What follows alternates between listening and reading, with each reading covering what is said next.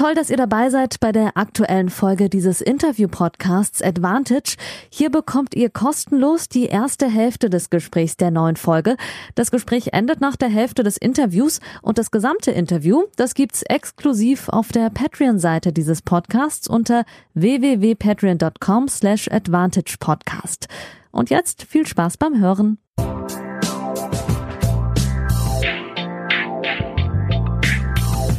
Ja, liebe Advantage-Hörer, heute mal nicht Moin aus Hamburg, sondern sozusagen Gude aus dem Rheingau. Ich bin gerade in meiner Heimat, in meinem Elternhaus tatsächlich.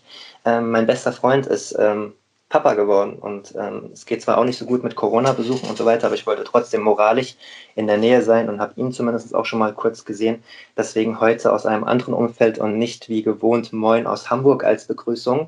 Wir sind mittlerweile bei Folge 21 angekommen und es geht ja nicht um mich in diesem Interview-Podcast, sondern immer um die Gäste. Deswegen war es das schon von mir am Anfang. Wir haben heute einen ganz besonderen Gast. Ähm, wenn ich ein paar Daten nenne, wisst ihr auch sofort, wer es da war. Ehemalige Nummer Wer da ist, ehemalige Nummer 5 der Welt, aus dem Open-Finale, Wimbledon, Halbfinale, Silber im Doppel bei Olympia, heutiger Fed Cup-Trainer als äh, Tennis Freaks, wisst ihr es natürlich jetzt, wer da ist.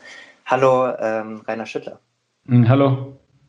Äh, vielen Dank auch an dich, wie jeden Gast, dass du ähm, den Spaß mitmachst und dir ausführlich Zeit nimmst für diese langen, ausgeruhten Interviews. Ähm, die Hörerinnen und Hörer wissen das schon, dass meine erste Frage immer sehr äh, spontan und so ganz abseits vom Tennis ist und ich die Gäste immer versuche, ein bisschen vielleicht auf den falschen Fuß zu erwischen. Mal gucken, ob ich es mit dir auch schaffe.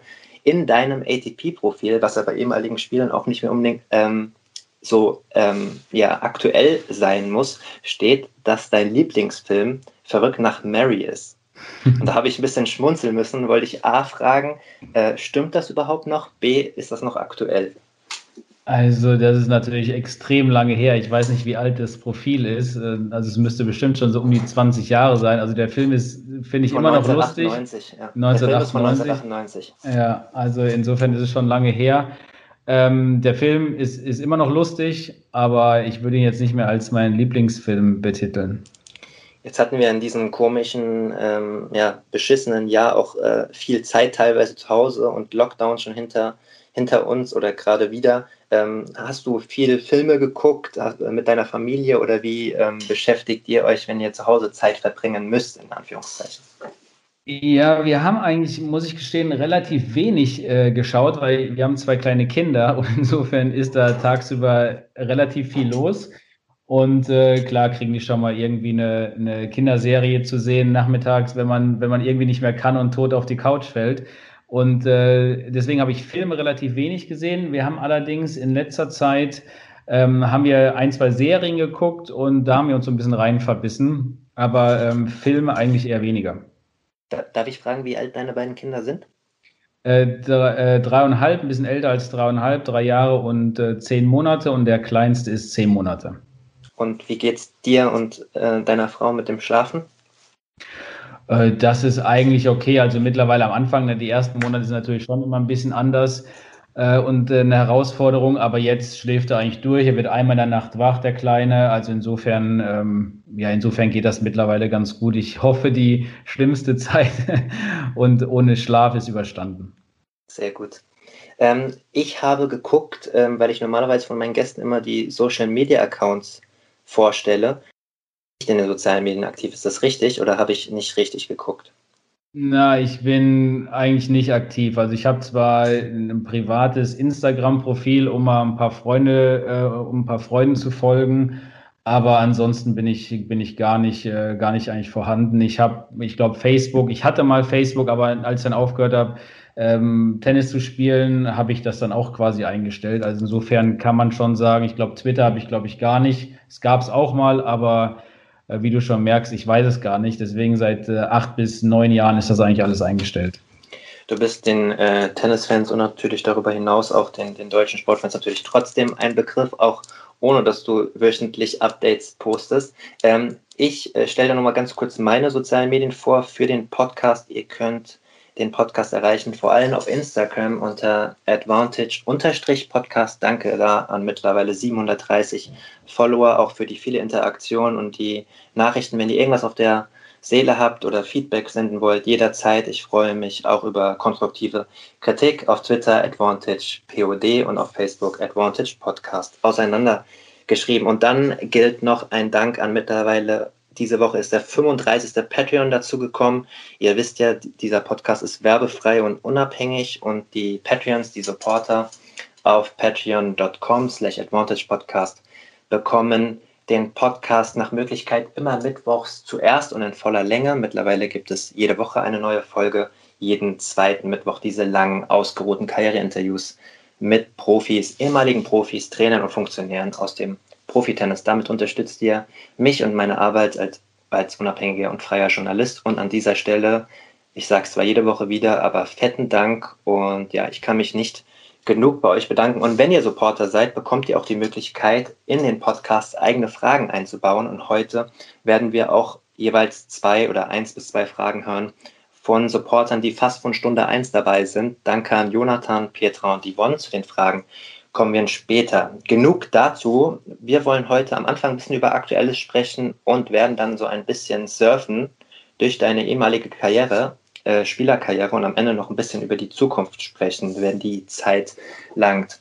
Ähm, ja, du hast ja eben schon ein bisschen gesagt, äh, dass du gut beschäftigt bist äh, mit zwei kleinen Kindern zu Hause und viel los ist. Jetzt bist du ja eigentlich, oder was heißt eigentlich, du bist Fed Cup Coach, Fed Cup Kapitän seit 2020.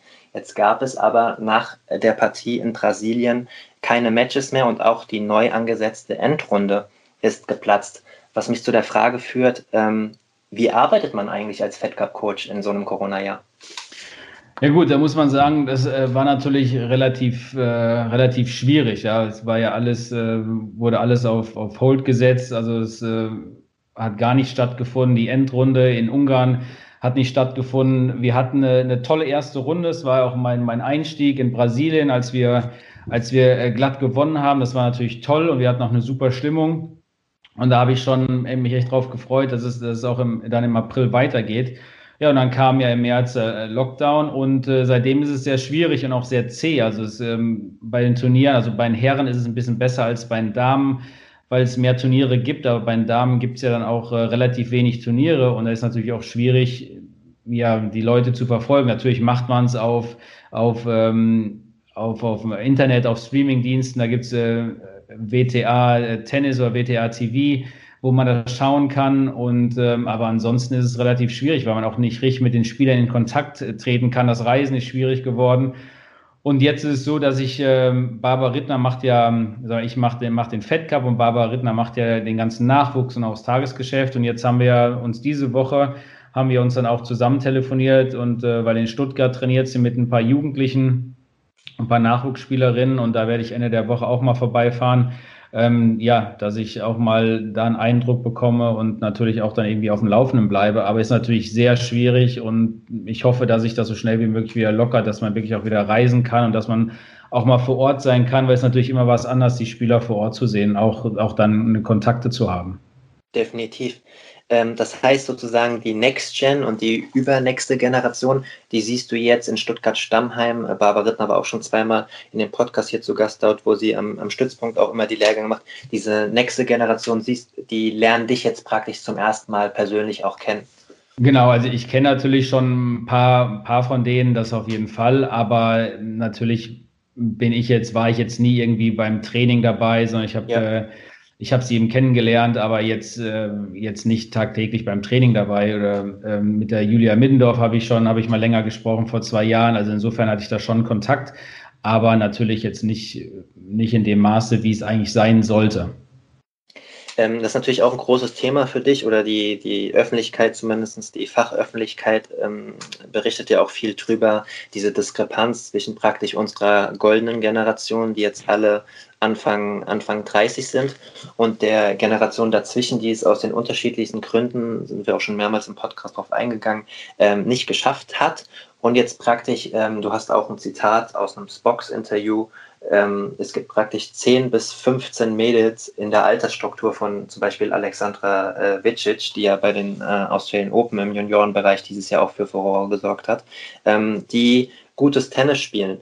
Und ähm, Glaubst du, dass es wirklich, ähm, dass die Tennisfans wirklich ja, einige Jahre Geduld haben müssen, was den Anspruch oder die Verwöhntheit von Kerber, Görges, Petkovic, Lisicki-Zeiten angehen wird? Ja, ich meine, muss man sagen, es war natürlich, wie du schon gesagt hast, äh, die goldene Zeit, eine tolle Zeit ähm, und die ja noch nicht vorbei ist. Ich meine, jetzt, okay, die Juli hat jetzt aufgehört. Äh, natürlich werden die Mädels älter, aber ähm, trotzdem können sie auch noch ein paar Jahre spielen. Also insofern wäre es natürlich auch schön, wenn sie noch ein bisschen spielen, dass auch die junge Generation noch ein bisschen, wenn sie jetzt auch wirklich von der, von der Jugend an, an das Damentennis, ans Erwachsenentennis herangeführt werden, dass sie da noch viel lernen können und, und sehen, wie sich dann äh, wirklich die Topstars verhalten auf der Tour und so weiter. Das ist natürlich immer, immer schön als Jugendlicher oder, oder heranwachsende Spielerin dann zu sehen. Aber ich bin mir auch sicher, dass von den Talenten, ähm, ja, wie gesagt, Alexandra hat jetzt sensationell gespielt in Australien, also da dass von diesen Talenten dann auch ähm, jemand nachkommt oder einige nachkommen und dann, ich sag mal, die älteren, die älteren Spielerinnen dann auch nach und nach ein bisschen ersetzen können. Ähm, bei den Herren äh, reden wir ja viel über die Altersstruktur, dass die äh, großen drei immer noch vorne sind. Bei den Damen ist es ja schon auffällig. Ich hatte, glaube ich, letztens einen Artikel geschrieben, äh, letzten 15 Slams, glaube ich, neun oder zehn neue Grand Slam-Siegerinnen ähm, jetzt auch sehr junge Spielerinnen, die für Furore sorgen. Ähm, erzeugt das zusätzlichen Druck für die deutsche junge Generation? Ich meine, gerade mit unserem Schulsystem etc., die ja noch auch lange zur Schule gehen, das ist ja in anderen ähm, Regionen der Welt auch ein bisschen anders. Ist das vielleicht ein bisschen unfair oder ein, ja, ein Wettrennen, das man nicht gewinnen kann und man muss einfach vielleicht mit Mitte 20 erst diese Erfolge erwarten? Ja, ich glaube, also ich glaube nicht, dass es Druck erzeugt. Also äh, man hat ja verschiedene Beispiele, auch ich sag mal bei den Herren. Also Michael Stich hat Abitur gemacht, hat, äh, hat sehr tolle Erfolge erzielt. Mhm. Ich habe Abitur gemacht, Nikola Kiefer hat Abitur gemacht ähm, und wir haben danach Tennis gespielt. Natürlich hat, hat die Ausbildung bei uns einen anderen Stellenwert, was ich aber gar nicht schlecht oder schlimm finde. Und wenn man das, das sieht, das Alter hat sich ja auch verschoben mit den, mit den Jahren. Also früher war es so, da kam Michael Chang aus dem Nichts, Boris Becker mit, mit 16, 17. Das ist heute fast nicht mehr, ich, ist immer noch möglich, wenn ein Überflieger kommt, aber fast nicht mehr möglich. Und äh, die Leute oder die ganzen Spieler spielen auch länger, weil die haben ein, ein Team um sich rum, halten sich ähm, körperlich viel fitter. Dann haben sie Physiotherapeut, ernähren sich besser. Also das ist viel, viel professioneller geworden. Und, und wenn man sieht, ähm, die, also das, das schiebt sich alles so von der Altersstruktur ein bisschen nach hinten. Auch die, die Damen spielen viel länger, bei den Herren ist es genauso. Ähm, wenn man jetzt sieht, Laura Siegemund, sensationelles Jahr gehabt und ähm, ja. Und wenn man wenn man es vor 15, 20 Jahren gesehen hat, in dem Alter hätte fast keine, keine Frau mehr auf der Tour gespielt. Also das verschiebt sich alles und äh, deswegen denke ich auch, dass es bei den Jungen, man sollte da auch nicht so viel Druck machen, sondern man kann so und so nichts erzwingen. Man kann, ähm, man kann gut arbeiten, konstant gut arbeiten. Das ist für mich das Wichtigste, dass man wirklich sagt, ähm, ich äh, gucke jetzt nicht auf ein Jahr, sondern ich gucke wirklich auf zwei, drei Jahre, wo will ich stehen. Und das haben wir zum Beispiel, als wir trainiert haben, haben wir das auch immer gesagt. Die Konstanz ist wichtig. Also ich, ich kenne viele Spieler, die trainieren drei, vier Wochen unglaublich gut und dann sind sie drei Wochen nicht zu gebrauchen. Und das ist eben, da verschenkt man eben viel Zeit. Und wenn man schafft, wirklich auch mal Pause zu machen, aber konstant gut zu trainieren, und das ist, glaube ich, das Wichtigste, was wir den Nachwuchsspielern ähm, ja auch, auch beibringen müssen, dass, dass man, dass sie gut und clever trainieren und dass sie konstant trainieren. Und dann glaube ich auch, dass man, ähm, dass man gute Erfolge da erzielen kann. Okay. Ja, ich bin auch mal gespannt, was du für, für persönliche Eindrücke sammelst. Äh, Barbara Rittner spricht immer sehr positiv auf diese jetzige neue Generation, um jetzt mal stellvertretend, du hast ja Mittendorf erwähnt, äh, ich habe auch schon Alexandra Witschic ähm, erwähnt, wobei es ja auch immer ein bisschen schwierig ist, so Name-Dropping zu machen. Man will genau. sie ja auch nicht äh, unnötig unter Druck setzen. Es gibt einige. Ich wollte mich auch nicht respektierlich äußern, aber ich habe nur gedacht, zum Beispiel, wenn ähm, ich eine ambitionierte Nachwuchsspielerin wäre oder Nachwuchsspieler bin und dann bei den Damen so, keine Ahnung, jemand wie Iga Swiatek sehe, wie die schon in ihrem Alter bei den French Open spielt, oder dann hat man äh, Corey Goff, dass das dann vielleicht doch unterschwellig ein bisschen Druck ähm, einfach erzeugt auf natürliche Art und Weise, weil man denkt, so, boah, die ist so und so alt und kann schon das und das und ich will ja auch das und das erreichen. Das war so mein Gedankengang im Kopf, ob das ja. vielleicht nicht unterschwellig äh, so oder ja. so schon passiert. Nee, nee na, natürlich ist es so, dass es da super Talente gibt, aber da, da muss man eben auch, wie du schon gesagt hast, so ein bisschen den Hintergrund sehen, wann sind die Profi geworden, wie lange sind die schon da. Ich meine, man mhm. muss auch sagen, äh, Coco Goff hat, ein, hat einen Körper ähm, schon mit 16, der der extrem gut ausgebildet ist. Also da, ja. ich weiß nicht, wie viel und, und wie sinnvoll das dann auch wirklich ist bei, bei vielen der, der, der Jugendlichen Mädchen, also schon dann so hart wirklich zu trainieren. Da muss man natürlich auch ein bisschen aufpassen. Da kann man natürlich auch sehr viel Schaden anrichten ähm, am Körper, dass man das wirklich dann auch ein bisschen behutsam macht. Das heißt nicht, dass man nicht hart trainieren soll, aber dass man, dass man ähm, clever trainieren soll. Also und wenn man, wenn man sie sieht, die ist natürlich eine Ausnahmespielerin. Das, das gibt es auch nicht so häufig. Aber trotzdem glaube ich, glaube ich, dass man den, den äh, Mädels Zeit geben lassen oder Zeit geben sollte und die, sie müssen sich entwickeln und ich bin mir auch sicher, dass da in Zukunft ähm, einige, also auf jeden Fall Top 100 brechen und weiter nach vorne kommen und da äh, wird es bestimmt eine oder andere Überraschung geben. Man muss eben ein bisschen Zeit auch dabei haben. Mhm. Jetzt hast du ja auch gesagt, dass es wichtig wäre, wenn diese nächste Generation sozusagen auf die Damentour kommt, dass die alte Generation auch noch als Vorbild dient und noch ein bisschen weiterspielt und da ist. Jetzt haben wir ja mit Julia Görges sozusagen die erste Spielerin in Anführungszeichen verloren, aus freien Stücken zurückgetreten vor ungefähr einem Monat. Mittlerweile ist es schon wieder her. Ähm, es gab ja, ähm, es war keine große Sache, aber leichte kommunikative Disbalancen Anfang des Jahres äh, mit, äh, obwohl es eigentlich schon alles geklärt war, wie du auf einem, in einem Interview auch gesagt hast, dass sie nicht spielen äh, wird in Brasilien, um sich äh, auf ihre Saison zu konzentrieren. Äh, sie hat sich dann vielleicht aus der Enttäuschung auch so ähm, noch geäußert. Ähm, aber mal langfristig gesprochen, gab es da einen Austausch jetzt zum Rücktritt? Hat es dich überrascht? Warst du informiert? Kannst du da mal so in der Richtung ein bisschen was zu sagen? Also erstmal muss man sagen, ich meine, natürlich, äh, wir haben sogar an dem, als das rauskam, äh, haben wir sogar am gleichen Abend noch äh, telefoniert in Australien, in Melbourne, weil ich war, ich habe ihr Match noch gesehen, ähm, war dann aber auf dem Weg zum Flughafen, weil ich, weil ich einen Flieger spät abends hatte. Und ähm, da haben wir am gleichen Abend noch telefoniert, also an dem Abend nach ihr Match, als sie dann verloren hatte. Also insofern war das für uns damals schon, äh, schon geklärt und, und okay. äh, auch überhaupt gar kein Problem zwischen uns gewesen, ja. Und, und äh, Jetzt habe ich, ich habe, ich habe nicht mit ihr telefoniert jetzt, aber ich habe, wir haben über SMS geschrieben, weil da ist natürlich auch einiges auf sie hereingekommen. Natürlich. Und ich weiß ja, ich weiß ja dann, wie das so ist. Äh, ich meine, wir haben, also wie gesagt, wir haben ein sehr gutes Verhältnis. Wir haben, deswegen gibt es dafür für mich überhaupt nichts zu sagen. Sie hatte eine mega Karriere ich freue mich, wenn sie die Entscheidung so getroffen hat und sie scheint damit sehr glücklich zu sein, was ich, was ich gehört habe und äh, hat auch schon eine oder andere Sache, die sie in Zukunft machen möchte und jetzt auch schon macht. Also insofern ähm, glaube ich, sie ist da, ist da sehr glücklich mit der Entscheidung und hat äh, extrem viel fürs deutsche Tennis getan. Definitiv. Die Dinge, die sie jetzt angeht, sind die allesamt sehr weit weg vom Tennis oder glaubst du, oder ist man da vielleicht sogar in einem losen Austausch, dass man sie vielleicht sogar irgendwann einbinden kann beim Verband, beim Fed Cup, im Nachwuchsbereich? Was glaubst du? Ja gut, das weiß ich nicht. Da, da muss man, ich glaube, erstmal möchte sie natürlich auch, ich meine, da, da müsste man sie am besten fragen. Ja, ich kann ja nicht für, für, für sie sprechen. Aber ich denke, oder ich weiß es aus meiner Erfahrung, jetzt wird sie erstmal froh sein, ähm, ein bisschen vom Tennis weg zu sein, nicht diesen äh, täglichen Druck zu haben, äh, trainieren zu müssen, Punkte zu verteidigen oder Punkte zu machen, Rangliste, wo steht man, um irgendwo gesetzt zu sein. Und das ist ja dann doch immer so ein, so, man ist ja so ein bisschen im Hamsterrad drin. Und äh, dass sie erstmal jetzt ihr Leben ein bisschen genießt und vielleicht auch mal nicht unbedingt nach dem ja, nicht ins Bett geht, wann sie am nächsten Morgen Training hat oder essen muss oder kann nur, was sie am nächsten, wenn sie am nächsten Morgen Training hat und was sie darf und was sie nicht darf, sondern einfach mal ihr Leben genießt und das hat sie auch mehr als verdient.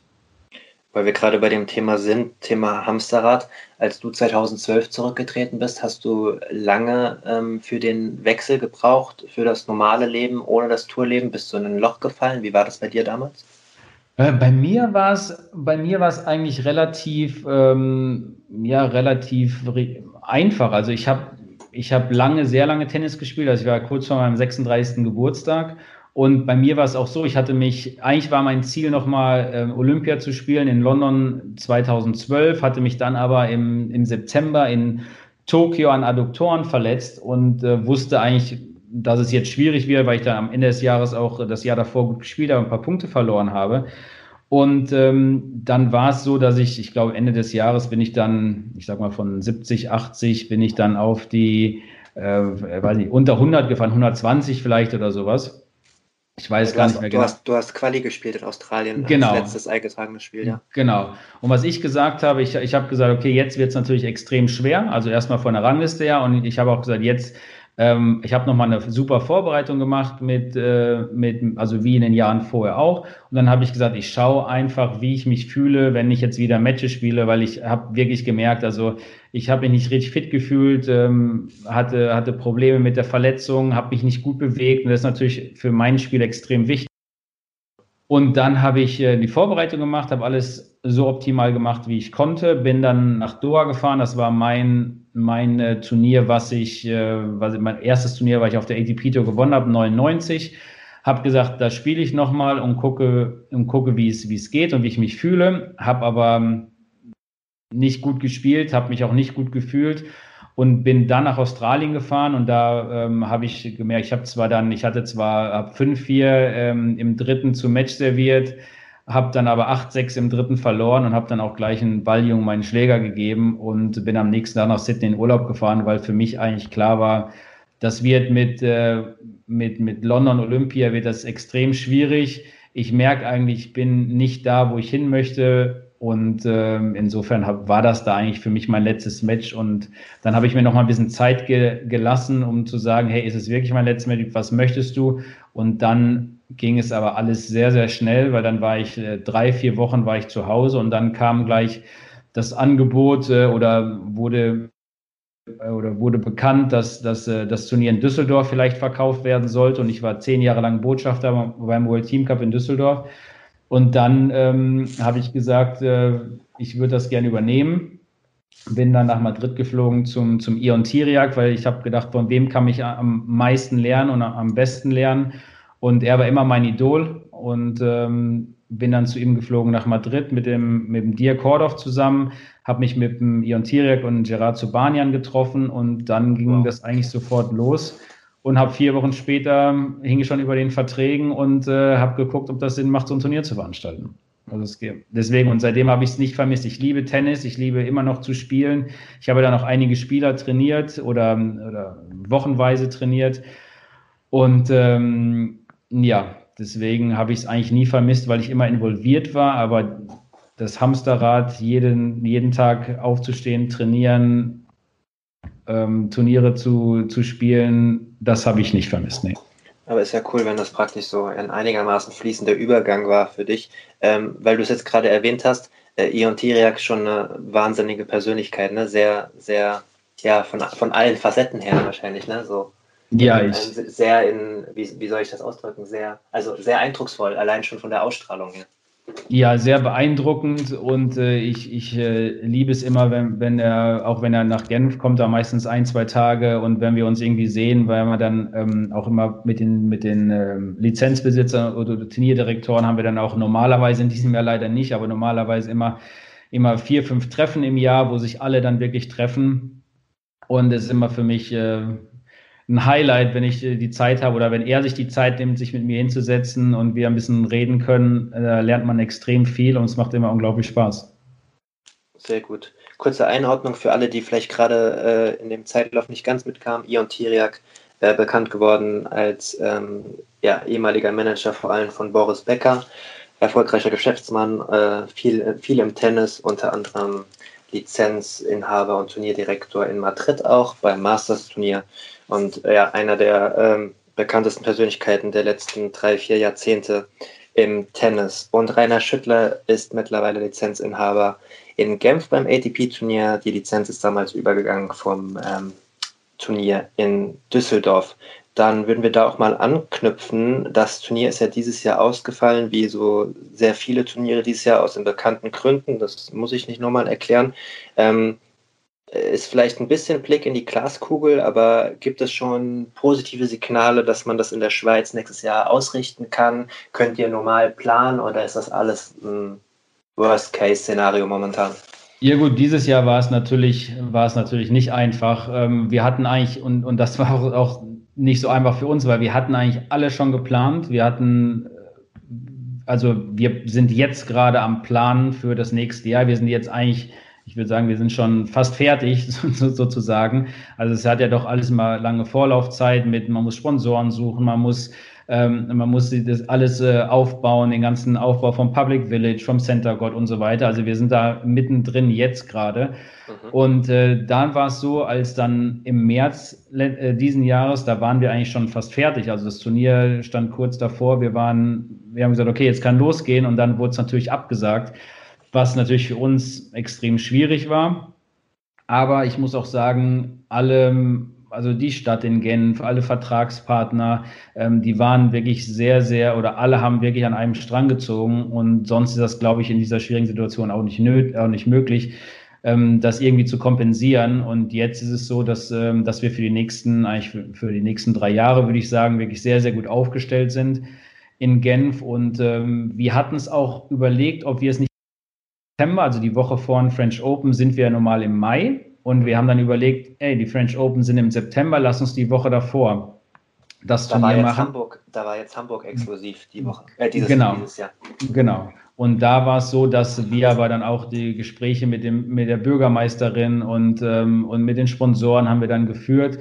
Und die haben ganz klar gesagt, ähm, wir würden es vorziehen, lieber in 2021 ein gutes Turnier zu machen, als vielleicht ein Turnier ohne Zuschauer oder man weiß nicht, wie es wird oder mit Corona und dann so ein, so ein halbes Turnier, was dann aber, ja, ich sag mal, für die, für die Zuschauer nicht wirklich schön ist, durchzuführen. Und dann haben wir das natürlich diesen Rat dann auch angenommen und haben das Turnier dann nicht ausgerichtet. Und jetzt sind wir voll in der Planung für nächstes Jahr. Und ich hoffe natürlich, auch wenn es jetzt sehr, eine sehr schwierige Zeit wieder ist. Ich hoffe natürlich, dass in den, in den Frühlingsmonaten und dann Sommermonaten, dass es dann wieder besser wird. Aber von den Sponsoren und so, was man so jetzt durchhört, ist, also das Turnier ist gesichert, wenn es von Corona her nicht irgendwelche da, Katastrophen gibt. Da, also wie gesagt, wir haben jetzt, wir haben dieses Jahr, was uns auch äh, erstmal sehr gefreut hat, weil wir eben jetzt auch schon einige Jahre in Genf sind, dass wirklich die Sponsoren, wir mussten viele Verträge äh, erneuern, dass die Sponsoren wirklich ähm, ja, hinter uns stehen und, und gestanden haben in der schwierigen Zeit und, und dann auch, dass wir das langfristig sichern konnten. Okay, und der Termin steht auch äh, nach wie vor, wenn alles normal läuft, vor dem French Open, weil wir, genau. ich hatte Edwin Weindorfer äh, zu Gast, der auch gesagt hat, dass einige Turniere Probleme bekommen werden oder nur und bei vollem Haus spielen würden und dass da auch der Kalender ordentlich wackeln könnte ähm, und sich viele Dinge verändern könnten in 2021. Ja. Ja, das kann sein. Ich meine, es gibt, es gibt viele Sachen. Es gibt zum Beispiel, man muss natürlich die ganzen, erstmal gibt es ein Hygienekonzept von der Stadt, dann gibt es ein Hygienekonzept von der ATP. Also man muss das natürlich alles berücksichtigen. Das sind natürlich auch riesen Kostenfaktoren, die da auf einen zukommen. Äh, man muss dann ähm, im Hotel ein, ein, Zimmer haben, wo getestet wird. Man muss ein Quarantänezimmer haben. Man muss das gleich auf der Anlage haben. Also es gibt so viele Sachen, die man, ähm, die man beachten muss, die, ja, um das einfach auch, auch sicher durchzuführen. Und da, das ist natürlich schon eine Herausforderung. Also sind jetzt so, nur so ein paar Beispiele. Und dann ist eben die Frage, was macht man? Spielt man ohne Zuschauer? Kommt auf die Regierung drauf an, äh, was die einem erlauben? Spielt man mit, mit 50 Prozent Zuschauern? Spielt man mit vollem Stadion? Das sind alles so Sachen. Wie macht man das? Äh, wie lässt man die Zuschauer rein? Lässt man die, messt man, muss man Fieber messen? Ähm, mhm was macht man alles? Macht man Schnelltests? Also es gibt ja, es gibt ja tausend verschiedene Möglichkeiten und das wird ist gerade oder es gibt ja schon so Richtlinien, aber ich glaube, das wird sich in den nächsten Monaten auch nochmal ändern, weil man ja auch immer wieder mehr erfährt und die Situation sich immer ständig ändert. Wir werden das beobachten. Du, ich möchte noch mal kurz, äh, aber es hat gerade thematisch so schön gepasst, deswegen gut, dass wir schon drüber geredet haben, aber ich möchte noch mal kurz äh, zu deiner Rolle als Fed Cup Kapitän zurückkommen. Da passt nämlich auch die Frage von äh, einer meiner ähm, Patreons von Yvonne, ähm, die ich von dir wissen möchte. Wie stellst du dir denn das Fed Cup Team 2021 vor? Ja gut, eins weiß ich, also Julia wird nicht mehr dabei sein.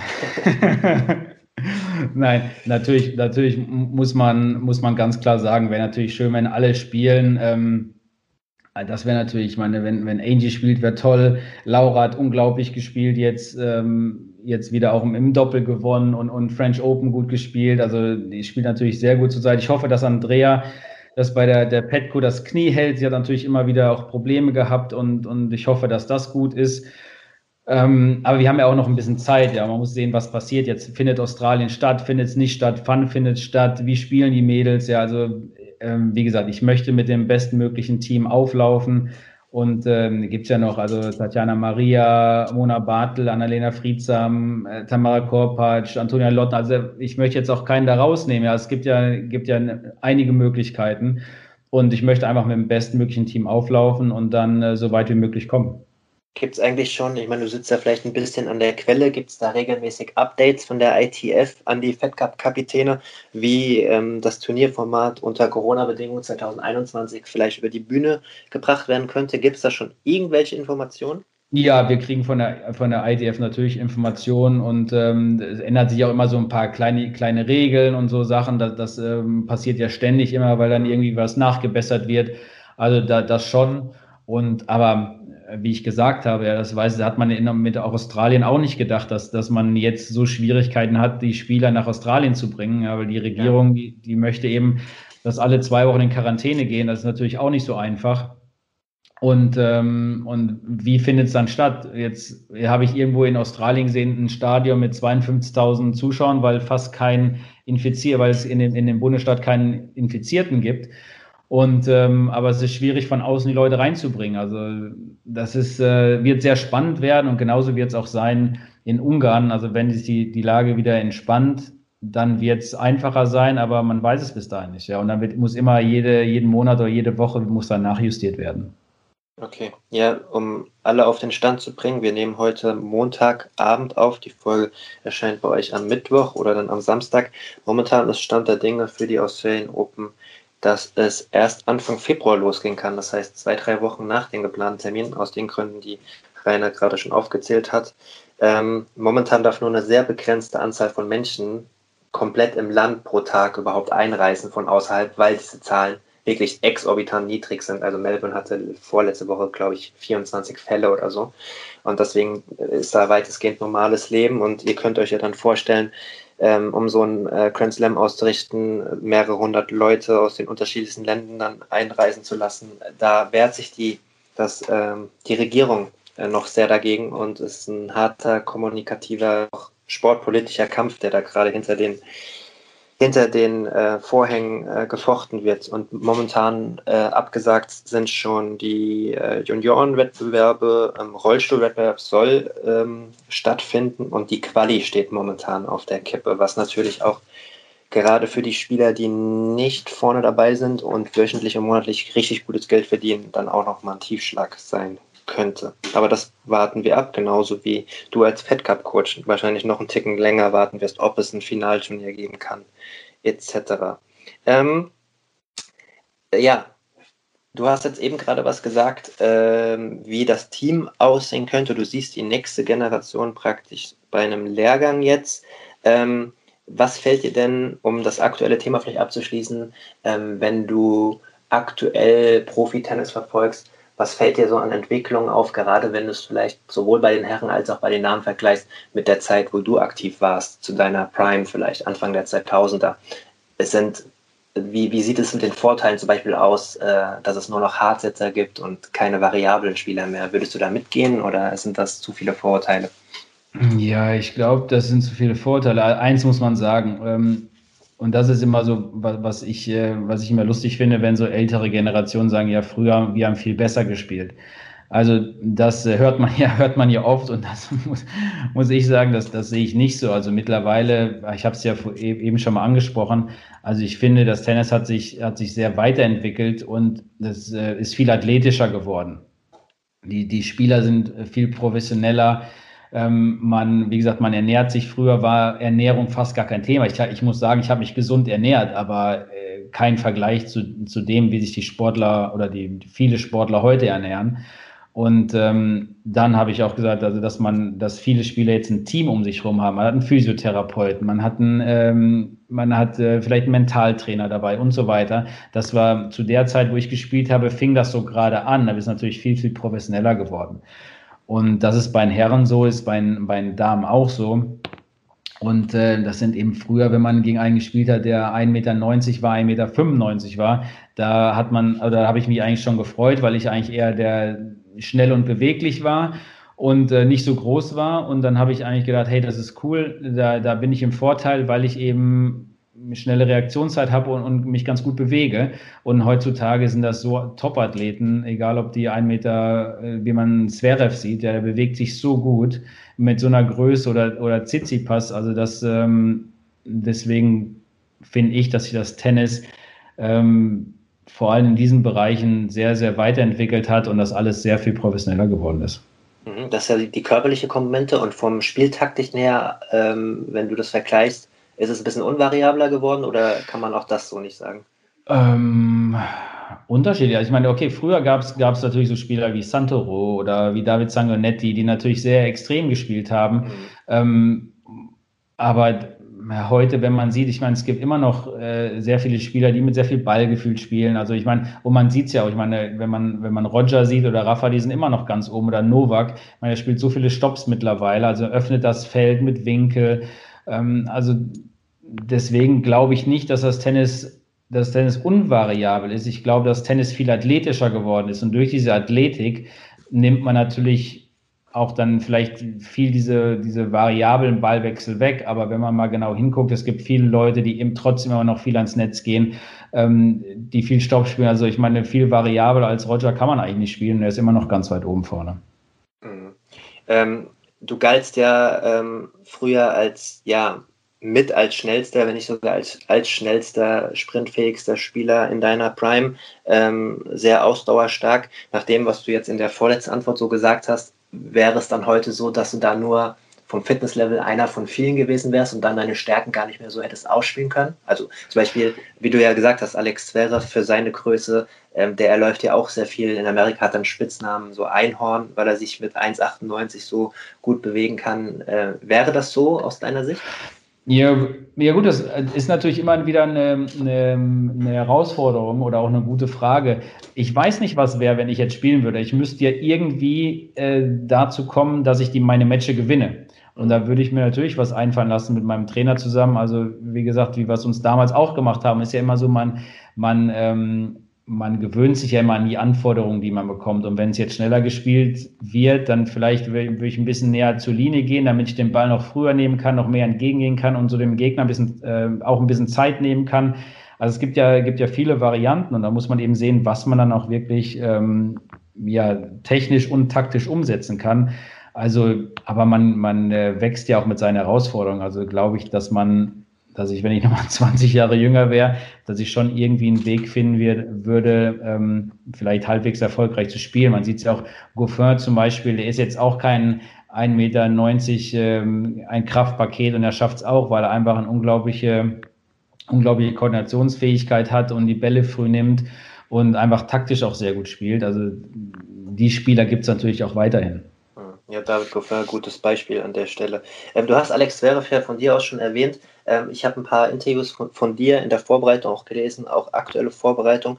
Da hast du dich sehr positiv über Alex Zverev ähm, ähm, geäußert äh, vor, den, vor, den, vor seinem ersten Finale. Der war natürlich der erste Deutsche seit deinem Grand Slam Finale, deswegen 2003, deswegen wurdest du ähm, da dann auch zur Rate gezogen.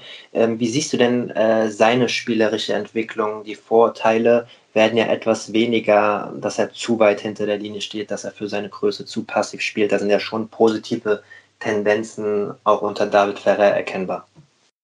Ja, also wie gesagt, ich habe das ja, ich habe das ja oft gesagt. Er hat ja selbst, äh, hat ja auch bei mir in, in, Genf beim Turnier gespielt, hat das Turnier gewonnen im letzten Jahr und ähm, ich, also wir verstehen uns, wir verstehen uns sehr gut. Ich finde, er ist ein unglaublicher Spieler und er wird auch früher oder später ähm, einen Grand Slam gewinnen. Ich glaube, dass das wird er schaffen. Ist natürlich, ich hätte es ihm jetzt gegönnt, weil dann hat er diesen, diesen Rucksack, den er aufhat, diesen, diesen Druck, den er vielleicht sich selber macht oder selber verspürt, hat er den schon mal weg und kann wirklich frei aufspielen. Also es wäre toll gewesen, wenn er, wenn er das Finale gewonnen hätte. Aber ich glaube trotzdem, dass er es schafft und ähm, ja, ist, ist ein, ein super Spieler und das ist die Gefahr. Er bewegt sich eben sehr gut. Er hat natürlich auch extrem lange Hebel. Das heißt, er kann auch von, von vier Metern hinter der Linie immer noch einen Winner spielen und extrem schnell spielen. Das ist ja, das ist wirklich gigantisch, was er für ein Tempo spielen kann. Aber natürlich glaube ich auch, dass es ihm einfacher fällt, wenn er, wenn er ähm, näher an der Linie steht und nicht so weit hinten steht, weil er dann natürlich auch nicht so weite Wege gehen muss. Weil, weil so ein Klappen, das ist nämlich ein bisschen lustig, weil so ein Klappen 2 Meter Mann, er ist ja 1,98 offiziell zu deiner Zeit, äh, ihr hättet die Spieler wahrscheinlich ausgelacht, wenn sie so groß gewesen wären und dann teilweise in diese defensive Muster gefallen wären. Das gab es halt zu eurer Zeit in der Größe gar nicht. Das waren ja alles, ich komme nach vorne und poliere ab Spieler, oder? Ja, die meisten schon natürlich, aber ausgelacht wäre jetzt auch übertrieben, sondern eigentlich hat man gesagt, man hat da, oder hätten wir, oder hätte ich gedacht, man hat einen, einen guten Vorteil, weil wenn ich ihn erstmal hinter der Linie habe, was will der mir noch noch, was er mir noch groß tun? Und ich kann dann wirklich das Spiel aufbauen mit, mit dem Winkel, den Platz öffnen, der muss, der wird müder. Ich äh, bin ja, oder, oder bin äh, im Fitnessbereich da nicht so angeschlagen wie er vielleicht und dann schlägt er vielleicht auch nicht mehr so gut auf und bewegt sich gut, macht ein paar leichtere Fehler und so, so hätte man das eher dann gesehen. Und das ist eben der Unterschied, den ich heute nicht mehr sehe. Also ich, ich wüsste nicht, welcher, welcher Spieler jetzt äh, körperlich nicht fit ist, ja, der in den ersten 50 oder in den ersten 100 steht. Da gibt es bestimmt auch welche, aber mir fällt zurzeit keine Ahnung. Die Top-Leute sind alle unglaublich fit. Mhm. Stimmt eigentlich die Geschichte, ich weiß gar nicht, ob du es auch öffentlich gesagt hast, aber ich habe es von, von, von Team Zverev gehört, äh, in seinem schwierigen 2019-Jahr, wo es ja auch schon Off-Court-Probleme gab, wo er sich so kurzfristig vor dem French Open entschieden hat, nochmal Spielpraxis zu sammeln, dass ihr dann wirklich euch ganz kurz, wer hat wen angerufen oder gewhatsappt und das innerhalb von kurzer Zeit entschieden wurde, ja, ich komme zu deinem Turnier. Ja, war das? das? war, das war wirklich extrem kurzfristig. Also ich hatte schon mal so leicht angefragt, ich kenne ja Misha, Misha viel besser, weil wir, ähm, wir zusammen auf der Tour gespielt haben, haben auch Doppel gespielt, also den kenne ich natürlich viel, viel länger. Und äh, den habe ich einfach mal angeschrieben, habe gesagt, hey, ich will den, ich will den äh, Sascha überhaupt nicht nerven, aber glaubst, es gibt eine Chance, weil er dies Jahr nicht so viele Matches gespielt hat, dass er, dass er ein Game spielt, dass er Lust hat zu spielen. Und äh, dann hat er gesagt, ja, ich weiß, ich kann mal fragen, aber ich, ich weiß nicht so genau. Das war aber schon ein paar Wochen vorher. Und dann war es wirklich in zwei Wochen vor oder zehn Tage vor, habe ich gesagt, hey, sag mal, hat er Bock oder nicht? Und äh, dann hat er gesagt, ja, er könnte sich schon vorstellen. Und dann haben wir wirklich am, am Freitagnachmittag und Freitagabend um 18 Uhr ist, ist Meldeschluss. Und ich, ich sag mal, es war, müsste vielleicht Freitag um 3 Uhr oder um 2 Uhr gewesen sein, wo er dann gesagt hat, okay, ich komme. Und ähm, war dann, war dann auch am, am nächsten Tag da und war ja auch cool, weil er das Turnier gewonnen äh, hat sich da Selbstvertrauen geholt, auch wieder für Paris, hat ein paar Matches gewonnen und, und man muss ja auch sagen, ist nicht Genf und Paris sind nicht weit voneinander entfernt, also hatte eine kurze Anreise dann auch nur nach, äh, nach Paris. Wir haben die gleichen Bälle wie in Paris, also war eigentlich alles, äh, glaube ich, ganz gut für ihn, dass er sich da dann ein bisschen Selbstvertrauen geholt hat. Definitiv. In diesem schwierigen Jahr 2019 hat er ja danach, er hat euer Turnier gewonnen und hat dann immerhin das Viertelfinale wieder bestätigen können in ja. Paris ist ja auch nicht selbstverständlich, dass man diesen direkten Draht hat, hat äh, um das auszumachen, war ja in der Phase ähm, zwischen seinem alten Manager und bevor er offiziell bei Team 8 angeheuert hat. Ähm, ich glaube, ich trete dir nicht zu nahe, wenn ich sage, dass du ein sehr skandalfreier Spieler warst, äh, von dem es immer nur sportliche äh, News gab während und nach deiner Karriere. Ähm, das ist bei Alex Zverev ja ein bisschen anders und in den letzten Wochen nochmal sehr extrem geworden. Ähm, was sagst du denn, auch als jemand, der jetzt beim DTB angestellt ist, äh, über diese sehr schwierigen und sensiblen Themen? Ja gut, äh, viel kann ich natürlich nicht darüber sagen, weil ich erstmal weiß ich es nicht und, und ich war nicht dabei. Ich meine, das, das müssten die, äh, die beiden miteinander klären oder in, in dem Fall sogar drei sind ja, glaube ich, jetzt mittlerweile, was ich in, in den Nachrichten höre, im, im Spiel. Und ähm, da, da kann ich wirklich nichts zu sagen, weil ich es auch wirklich nicht weiß. Ja. Und, und ähm, ich hoffe, dass äh, und man, ich hoffe, dass ihnen das äh, oder dass das fair und sauber und ehrlich geklärt wird, dass er wenn er, wenn er wirklich Nachwuchs erwartet, dass er sich auch, auch äh, um das Kind kümmert. Das hat er ja schon gesagt, ja, weil das ist immer, immer sehr schwierig, wenn da wirklich noch ein, Kind involviert ist, was gar nichts dazu kann, ja, dass man da wirklich auch versucht, dem Kind gerecht zu werden. Das ist, glaube ich, das Wichtigste. Und ähm, ja, mehr kann ich dazu nicht sagen, weil ich weiß überhaupt nicht, was passiert ist, was stimmt, was nicht. Also sind zwei, zwei Versionen, die, die da offen auf dem Tisch liegen. Wie gesagt, ich, ich kenne äh, Sascha und äh, zu mir war er immer, immer sehr nett und äh, aber was zwischen den beiden passiert ist, kann ich nicht sagen.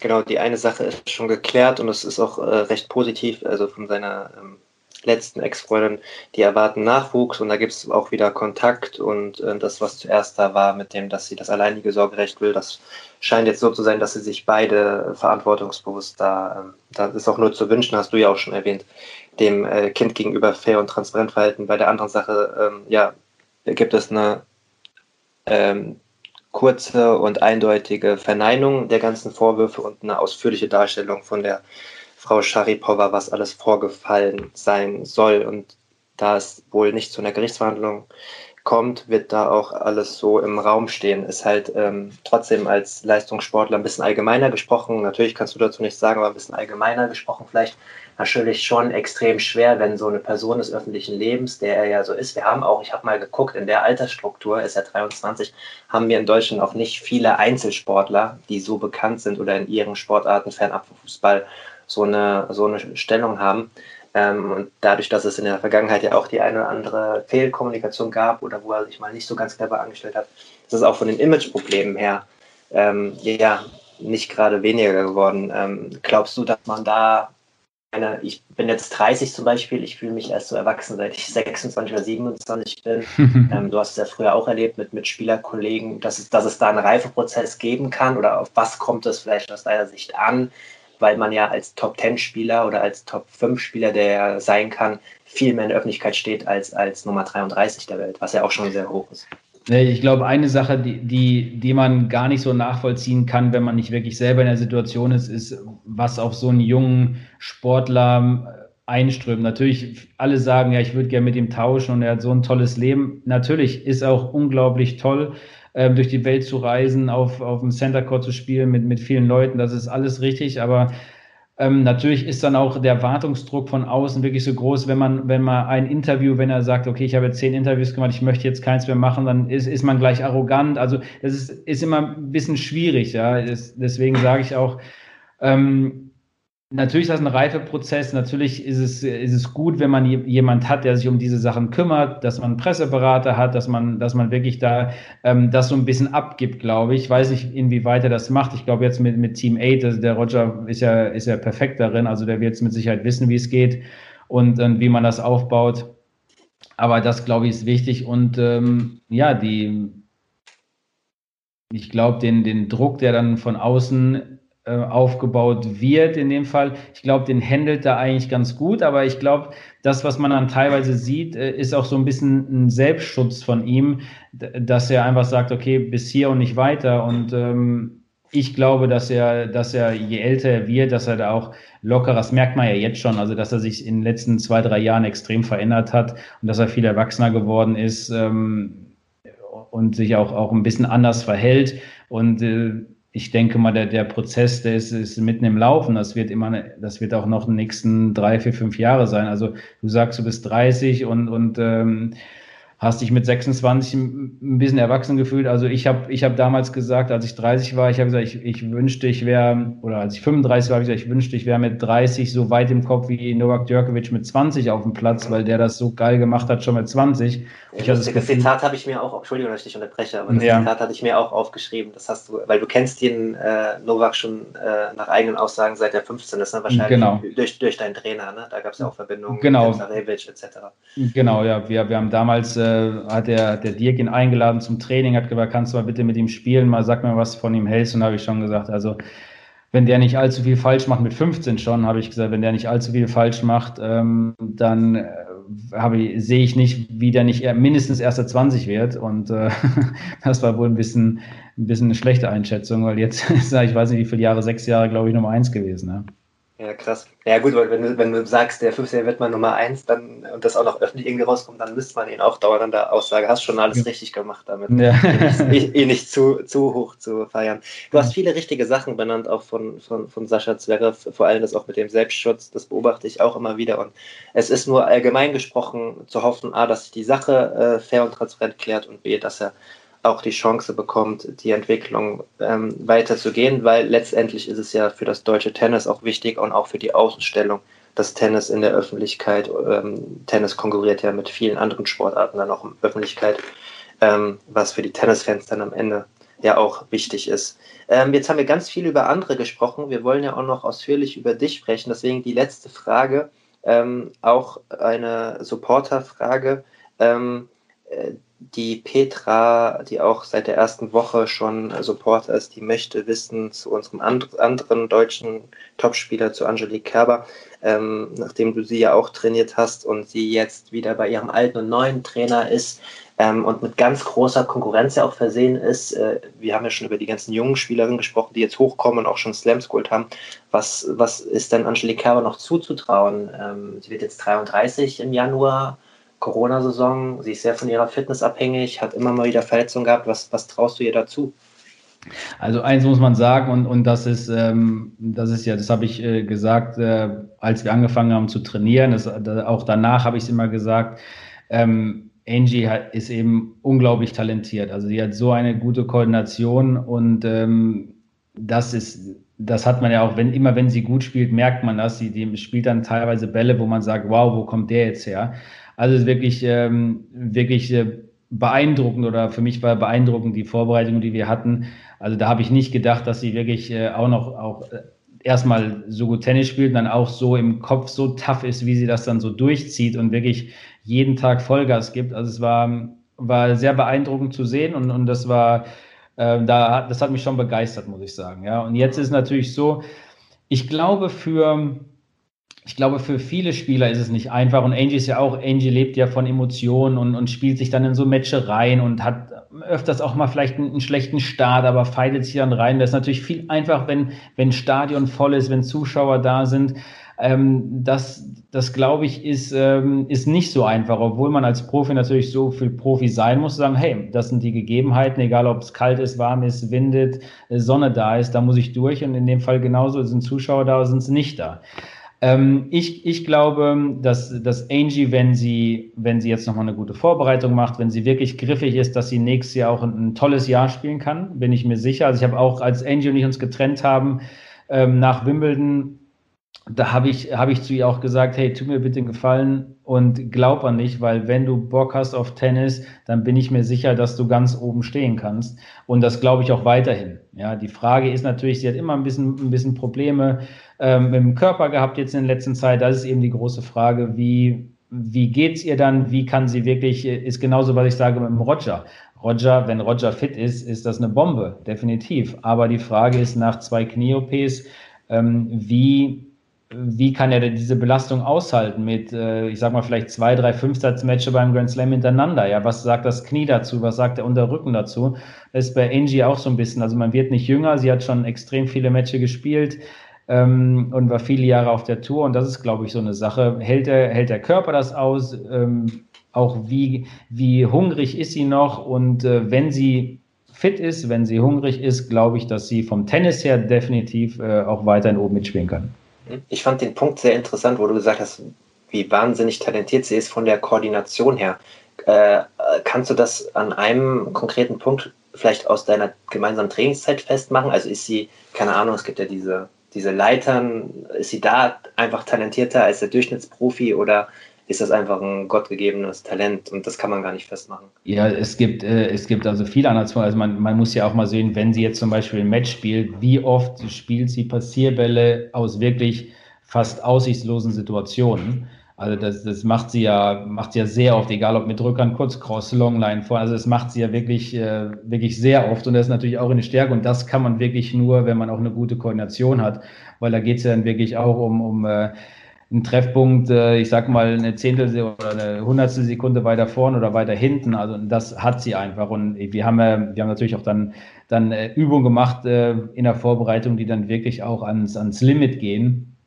Also vom, vom Körper her. Und ähm, das hat sie unglaublich gemacht. Ja, hätte ich, hey, habe ich auch gesagt, habe ich auch beim Training zu ihr gesagt, hey, das finde ich sensationell, wie du das hier durchziehst. Und sie faltet sich durch und hat einfach dieses äh, Hand-Auge, die Hand-Auge-Koordination Koordination hat sie einfach und kann dann wirklich noch mal im letzten Moment auch, auch mit der Hand dem, dem Ball die Richtung geben. Und das ist, äh, ja, fand ich damals schon beeindruckend und äh, das bin ich, da bin ich mir sicher, wenn sie, wenn sie da auch wirklich jetzt wieder körperlich fit wird, dass sie ein gutes Jahr spielen kann. Das kann ich übrigens äh, bestätigen, weil das weißt du nämlich nicht, das kann ich dir jetzt nämlich sagen. Ähm, als ihr eure Vorbereitung gemacht habt, wart ihr auch ein paar Tage an an der Akademie von, von Alex Waske, damals mhm. Offenbach. Und ich war einen Tag dort, äh, nicht wegen euch, sondern weil ich ein Porträt gemacht habe über einen seiner ehemaligen Spieler, der mittlerweile nicht mehr, nicht mehr da ist. Und ihr habt am anderen Ende der Halle trainiert. Also ich hatte, keine Ahnung, mindestens 40 Meter Abstand und äh, wurde mir auch gesagt, dass ich da nicht hin darf und ich habe mich auch dran gehalten. Aber alleine aus dem Sicherheitsabstand, ich bin ja natürlich dann am Ende des Tages trotzdem ein Journalist und wollte für meine, für meine Hintergrundinfos einfach ein bisschen äh, einfach nur beobachten, äh, war aus dem großen Abstand schon zu erkennen, ähm, dass das keine normale Intensität ist. Also auch nicht jeder äh, Herrenprofi trainiert mit der Intensität in der Vorbereitung. Da habe ich mir auch gedacht, wow, da ist auf jeden Fall in der Vorbereitung immer noch das Feuer da. Aber ähm, selbst mit der besten Vorbereitung gibt es manchmal Sachen mit Verletzungen und ähm, anderen Dingen, die, die man nicht immer steuern kann, auch als Trainer. Jetzt ist die Zusammenarbeit ja schon äh, mittlerweile, wie lange eigentlich? Fast anderthalb Jahre äh, genau. vor, ja. vorbei. Äh, Gab es da auch nochmal Zeit für dich zu, zu reflektieren? Ich meine, du, du, wurdest ja auch schon das eine oder andere Mal, hast dich auch schon öffentlich dazu geäußert. Ähm, was sagst du denn jetzt nach anderthalb Jahren zu der Trennung?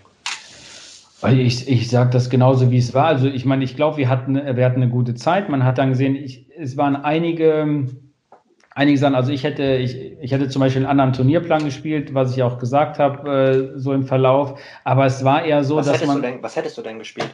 Ich hätte zum, also ich hätte, ich, die damals war, ich hätte zum Beispiel nach Miami nichts mehr gespielt. Und ich hätte mich dann komplett auf Sand, weil ein großes Ziel von ihr ist ja nochmal French Open richtig gut zu spielen. Ähm, das ist eigentlich der Grand Slam, den sie noch, den sie noch ähm, vermisst, sage ich mal, in ihrer, in ihrer Serie. Und da hätte ich eben gesagt, hey, bereite dich auf Sand vor und da geben wir Vollgas. Und dann muss man sagen, kam natürlich auch eine Menge Pech dazu. Ja, dann hat sie, dann hat sie das nicht gemacht. In Mexiko noch gespielt, hat er Halbfinale gespielt, war da ein bisschen krank. Ähm, kam dann krank zurück und dann hat sie, ist sie ja zweite Runde vor dem Match, zweite Runde in Madrid, ist sie umgeknickt ja. Und ähm, da ist natürlich, geht natürlich alles. Dann hat sie Paris gespielt, weil sie es unbedingt wollte, was natürlich nicht, also nicht, nicht richtig war, aber es war ihr größter Wunsch zu spielen. Was sagt man dann? Sagt man dann, du spielst, sollst nicht spielen, ist auch schwierig. Sie ist ja auch alt genug, dann die, die letztendliche Entscheidung zu treffen, aber sie hat man ja auch gesehen dann bei dem Match, dass sie äh, nicht fit war und sich nicht 100% bewegen konnte, aber sie immer noch den Traum hatte, vielleicht gewinne ich ein, zwei Runden und dann tut der Fuß nicht mehr weh und ähm, aber dazu sind die Spielerinnen eben alle zu gut. Und ähm, aber wie gesagt, ich glaube, wir hatten trotzdem, also wir sind jetzt auch noch äh, gut befreundet, ja. Deswegen ist das überhaupt kein, kein Thema. Und wir haben uns auch nicht im Bösen getrennt, sondern wir haben einfach gesagt, hey, ich glaube, wir haben einfach andere Ansichten oder andere eine Erwartung, sagen wir es lieber so und äh, Ansichten nicht, weil das, der Anfang war ja sensationell. Also wie sie gespielt hat beim Hopman Cup war unglaublich. Also sie hat Muguruza geschlagen, Bencic geschlagen, ähm, ähm, äh, geschlagen? Also sie hat, sie hat alle vier Matches gewonnen, ja, was natürlich äh, sensationell war.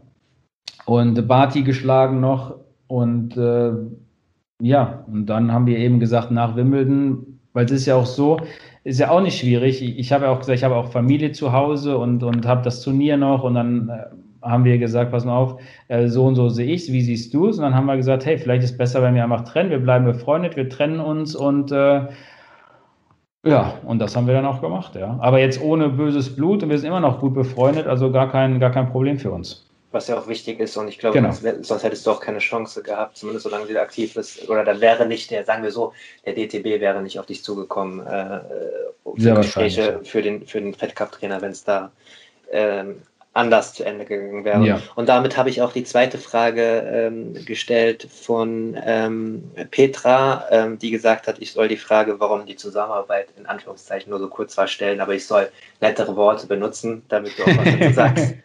an, dieser Stelle, an dieser Stelle liebe Grüße an Petra und Yvonne, ähm, die mich äh, mit 5 Euro im Monat unterstützen seit drei Monaten. Vielen Dank. Ähm, wenn ihr das auch machen möchtet, dann äh, dürft ihr auch Fragen stellen in diesem Podcast. Die Fragen von Jonathan kommen später noch. Wie gesagt, wir haben viel über andere Spieler und Spielerinnen geredet. Es war aber sehr interessant und jetzt kommen wir geschwind zu deiner Karriere. Den ersten Teil kürzen wir ein bisschen ab.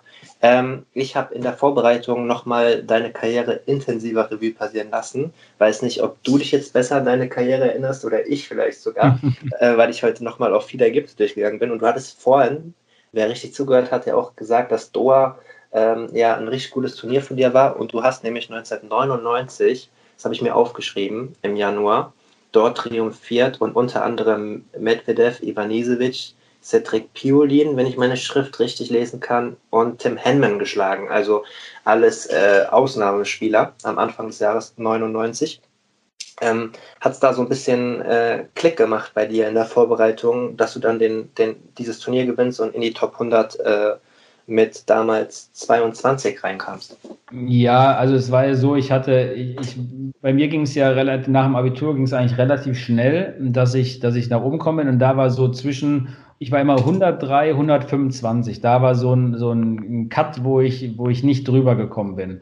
Und das hat zwei Jahre war ich zwischen dieser Ranglistenposition war ich irgendwie eingeklemmt und habe gedacht, das kann doch nicht sein. Und dann habe ich in Doha habe ich sogar Quali gespielt, war sogar im dritten Satz in der letzten Quali-Runde, äh, war ich schon Break hinten, habe das irgendwie noch gewonnen und ähm, war natürlich dann mega happy, gleich Anfang des Jahres mich qualifiziert zu haben. Und dann habe ich, von da an habe ich wirklich äh, ja, unglaublich gespielt, von Runde zu Runde besser. Und, und ähm, Daniel Wacek habe ich noch geschlagen, das ist, ein, das ist ein Spieler, den du, den du da nicht genannt hast.